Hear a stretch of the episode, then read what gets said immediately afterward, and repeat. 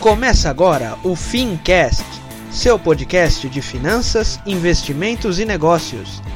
Apresentação: Tiago Feitosa.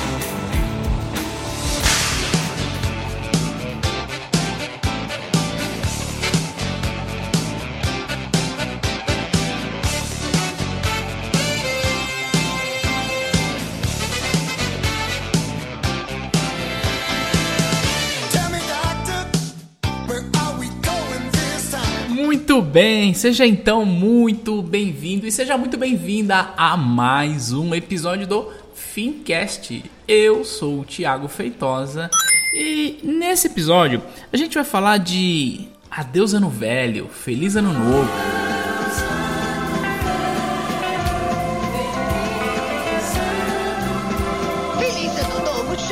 A gente vai falar de planejamento financeiro para 2018.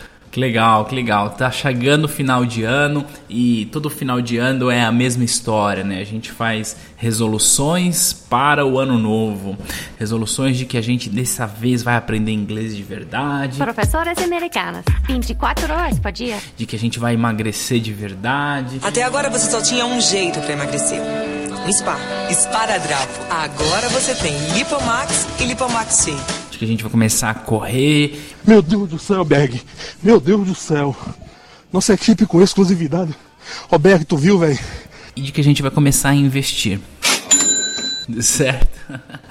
E no episódio de hoje, a gente tem a participação de um ouvinte, que aliás, eu quero dizer para você que se você quiser, vai ser um grande prazer ter a sua participação aqui no Fincast e vai ser um grande prazer responder isso para você. Basta você enviar um WhatsApp com áudio para mim, tá bom? Que a gente coloca aqui, eu respondo o seu WhatsApp e o número do meu WhatsApp tá na descrição desse episódio, ok?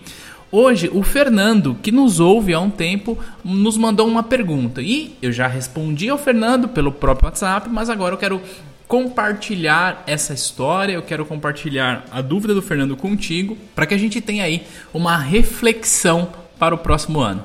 Beleza? Então, editor, põe o Fernando aí.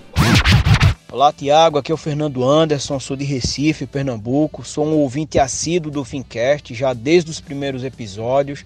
Queria te parabenizar por você estar contribuindo e fomentando aí, né, com suas dicas preciosas, tanto para quem quer investir em finanças, como para quem quer investir em inteligência financeira. Creio eu que um depende do outro, não é isso, meu amigo? Mas minha dúvida é a seguinte: para quem atualmente se encontra endividado, seja por falta de planejamento, mau planejamento, seja porque passou por um período de desemprego e agora está retomando, conseguiu voltar ao mercado, né? Há esse passado aí que acabou ocasionando essas dívidas. Minha dúvida é a seguinte: é, eu para começar a investir, eu saldo logo essas dívidas que foram oriundas né, desse período conturbado, ou você me aconselha, mesmo apertando o cinto, continuar tentando pagar as dívidas e ao mesmo tempo investir, por mais que sejam valores pequenos, investir, fazer esse sacrifício. Essa é a minha dúvida. Grande abraço. Legal, boa a pergunta do Fernando, né?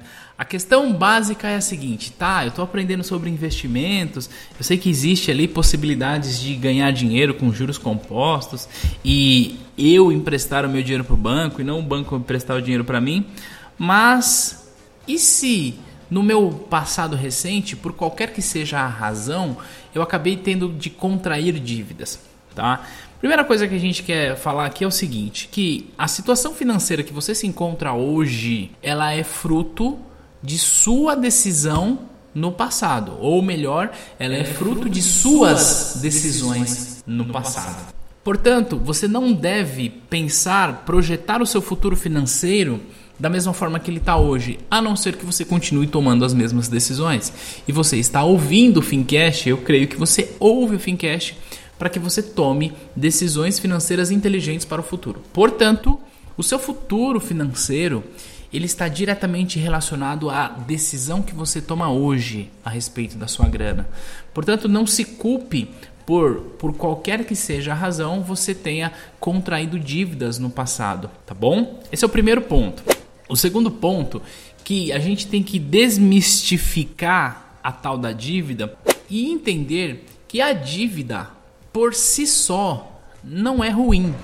Como é que é? Calma, calma que eu explico. Ah, bom, então assim sim. Veja bem, é, contrair dívidas, isso não é necessariamente um grande pesadelo, não deveria ser necessariamente um grande pesadelo. O grande problema é contrair dívidas improdutivas e contrair dívidas que nos farão escravo daquela instituição que nos emprestou o dinheiro. Primeiro vamos entender o que, que é uma dívida produtiva e o que, é uma dívida improdutiva. Vou dar aqui alguns exemplos, tá bom? Imagina o seguinte, hoje em São Paulo, aliás, não só em São Paulo, mas nas grandes capitais, a gente tem aí uma modalidade de transporte privado que é o Uber, certo? E dentro desse mercado existe aquelas pessoas que dirigem o carro e que não têm um veículo próprio e que precisam alugar. Olha um exemplo, tá? Não estou induzindo você a fazer isso, mas olha um exemplo de uma dívida produtiva. Você que ouve o Fincash tem lá crédito no mercado, resolve comprar um carro financiado, ok? E alugar esse carro para um profissional que queira trabalhar com Uber. Olha o que, que acontece. Esse profissional vai trabalhar, vai pagar o aluguel, você com o aluguel paga a prestação do teu carro e por mais que você não ganhe dinheiro durante o período que o carro está financiado, ao final da história você tem um carro quitado, pago com o trabalho de uma outra pessoa. Oh! Que legal! Isso é um exemplo de uma dívida produtiva. Ou seja, você, ao tomar essa dívida, tomou dinheiro com a ideia de é, se alavancar, ou você tomou crédito para pagar dívidas de outro momento. Ou seja, gastou mais do que ganha. Então, quando eu falo dívida produtiva, é o mesmo que dizer você se alavancar. Tá? Um outro exemplo é: puxa, eu comprei aqui um apartamento financiado e aluguei esse apartamento. Então o meu inquilino vai pagar o aluguel todos os meses e tudo bem que eu não vou ganhar dinheiro enquanto ele paga. Mas no final da história, eu tenho um apartamento pago com o trabalho de uma outra pessoa. Oh! Que legal! Então, primeira coisa é, dívida por si só não é ruim. Não tem trabalho ruim, senhora. O ruim é ter que trabalhar. O que pode ser ruim é a condição que você tomou essa dívida, a taxa de juros contratada e o prazo dessa dívida, tá bom? Então a primeira coisa que a gente tem que fazer é o seguinte: eu já sei que a dívida que eu tenho é uma dívida improdutiva, é uma dívida que todos os meses, além de tirar de mim parte da minha força produtiva, isto é, parte do que eu ganho, ela me consome energia e me consome disposição, porque você fala, puxa, de novo tem que pagar isso. Então, o primeiro passo é você classificar essa dívida. Como que eu vou classificar essa dívida? Primeiro entre produtiva e não produtiva, e com a dívida improdutiva, é, a ideia é que você classifique ela por preço. Então eu tenho lá, olha, essa aqui é mais caro, essa é mais barato e assim sucessivamente. Feito isso, você terá um caminho a trilhar na hora de quitar essa dívida. E a sugestão é a gente já até gravou um podcast aqui falando, por exemplo, sobre juros baixos, o site jurosbaixos.com.br. Ali você pode simular se você consegue linhas de crédito mais barato para quitar uma linha de crédito mais cara. Tá? Esse é um segundo ponto. E o terceiro ponto é que você não vai pedir emprestado o seu próprio dinheiro. Como assim? Você não vai colocar o dinheiro no CDB do banco para receber ponto 7.8 e ter de pagar uma dívida para o banco de 3, 4, 5, 6, 7, 8, 10% ao mês. Tá? Isso é você pagar juros sobre o seu próprio dinheiro. Então a ideia é que você canalize toda a sua energia para quitar essa dívida, tá bom? Agora tem um ponto mais importante, é o mais importante de tudo. Apesar de matematicamente não fazer nenhum sentido, né? Você fazer isso que eu disse, é, pagar juros sobre o teu próprio dinheiro, isto é, investir enquanto tem dívida para pagar, existe uma coisa que poucas pessoas levam em consideração que é o hábito.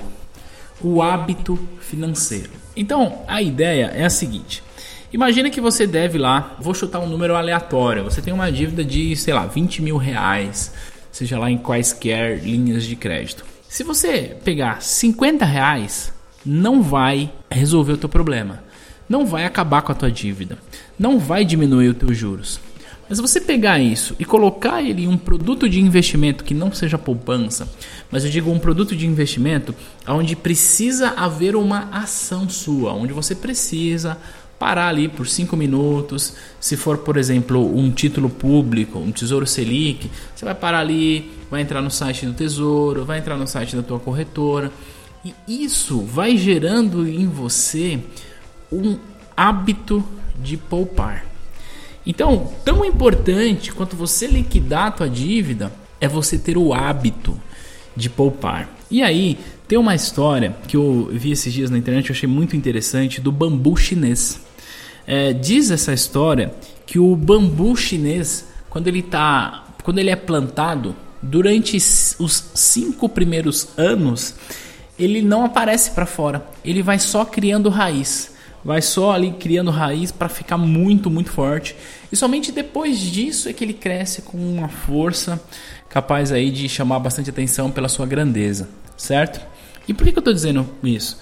Esses cinco primeiros anos que você resolveu mudar a tua vida financeira pode ser representado por um bambu chinês, ao ponto de você olhar e falar assim, tá, Thiago, 50 reais que eu vou colocar aqui no Tesouro Selic, que você me falou, não vai realmente pagar toda a minha dívida.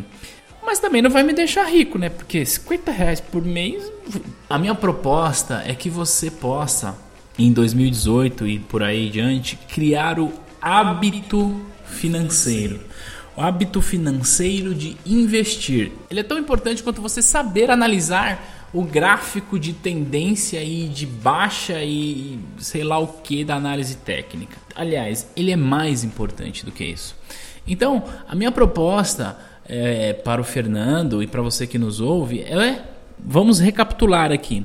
Primeiro, identifica a natureza dessa dívida. Depois de identificado a natureza dessa dívida, você vai classificar essa dívida e vai ver se você consegue de alguma forma pagar menos juros do que você está pagando. Existem linhas de crédito.